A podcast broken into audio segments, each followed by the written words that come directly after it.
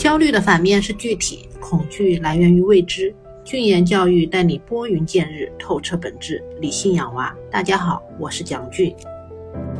曾经，我曾经亲耳听到一位躺平的老师放出豪言：“校长走了，我都不会走。”未来这样的老师可能没有生存空间了。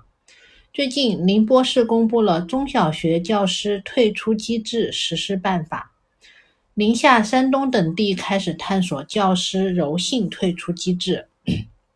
部分老师职业倦怠、躺平、摆烂，是所有校长都面对的管理难题。究其原因，是因为老师是铁饭碗，除非老师犯了严重的错误，校长甚至区教育局再有不满，也只能调动岗位，不能开除。因此，个别不求上进的老师敷衍教学，别说当好人类灵魂的工程师了，甚至误人子弟。现代人都是活到老学到老，教师也必须跟上时代对教育的要求。不胜任、不合格老师当然应该有退出机制，这是为了孩子负责，更是为了民族和国家负责。退出机制一方面增加教师的危机感，增强他们的内驱力；另一方面可以优胜劣汰，更新血液，提升教师队伍的质量。但是有一个评判标准的问题。哪些老师是应该被淘汰的呢？对于鸡娃的家长来说，作业布置的少的老师都叫不合格；对于看重升学率的校长，学生考分下降就是老师的失职。如果以学生的成绩、升学状况或者发表论文等作为指标，那不是又回到为分数、为论文、为奖项的老路上来了吗？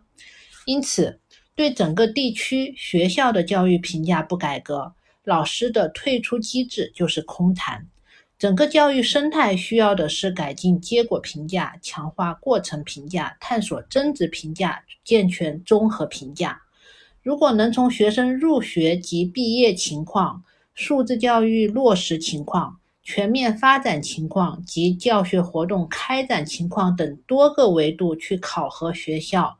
老师、学生，而且学校的所有考核指标和结果公开透明，全部向社会公布；老师的所有考核指标校内公布，让公众看到每个学校的教学过程与结果；校内看到每个老师的教学水平与学生综合素质情况的关系，不就一目了然了吗？